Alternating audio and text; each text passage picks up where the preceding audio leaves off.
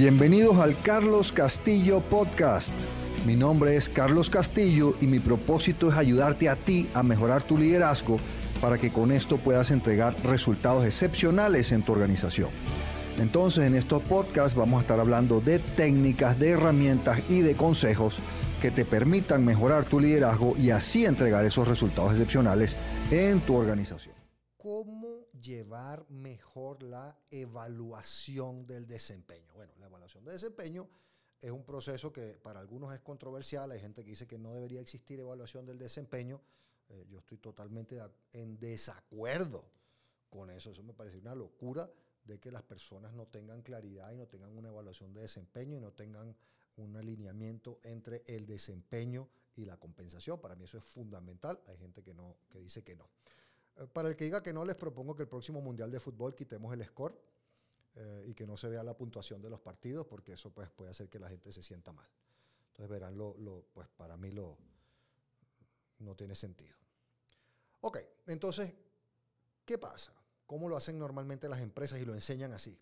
Se sienta el colaborador una vez al año o cada seis meses y su jefe, ¿verdad? Le presenta la evaluación de desempeño al colaborador. Entonces, ¿qué pasa con esto? Bueno, que esto normalmente termina en una situación de insatisfacción, de conflicto, de incomodidad, porque las personas muy rápidamente a la segunda o tercera gran crítica, inevitablemente, como, como, como es inevitable por la inteligencia emocional, se ponen a la famosa o infame defensiva. A la segunda o tercera vez que se sienten atacados se ponen a la defensiva. Como les digo, para los que hemos estudiado inteligencia emocional, eso es inevitable. Entonces, la conversación lleva a un conflicto. ¿Cuál es la manera correcta y la que yo he encontrado que funciona mucho mejor? Es que sea el colaborador quien prepare su evaluación de desempeño ¿sí? y se la presente a su jefe.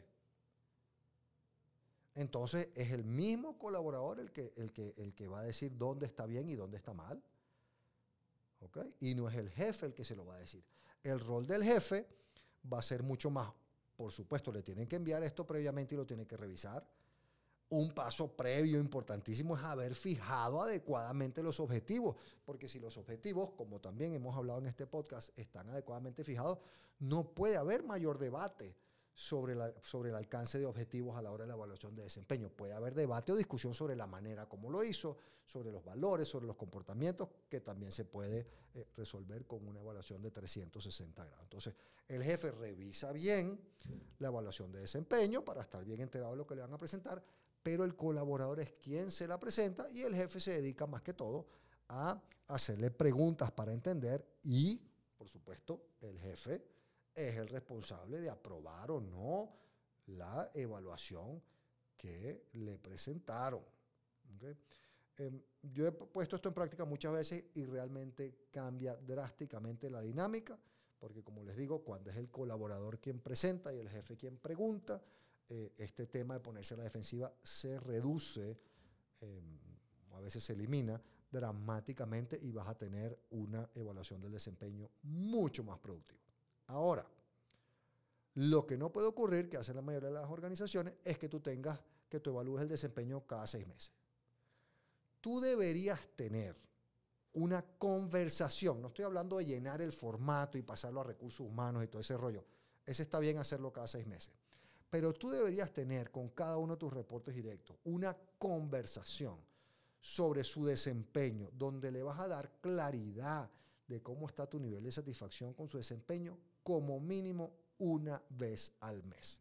Entonces, si tú haces esto, cuando llega el momento ese formal, que cada seis meses es un buen número, algunas empresas lo tienen más frecuente, eh, de hacer una evaluación de desempeño formal, escrita, firmada y todo, vas a ver que te va a fluir mucho mejor porque ya hemos ido hablando del desempeño y entonces no hay sorpresas.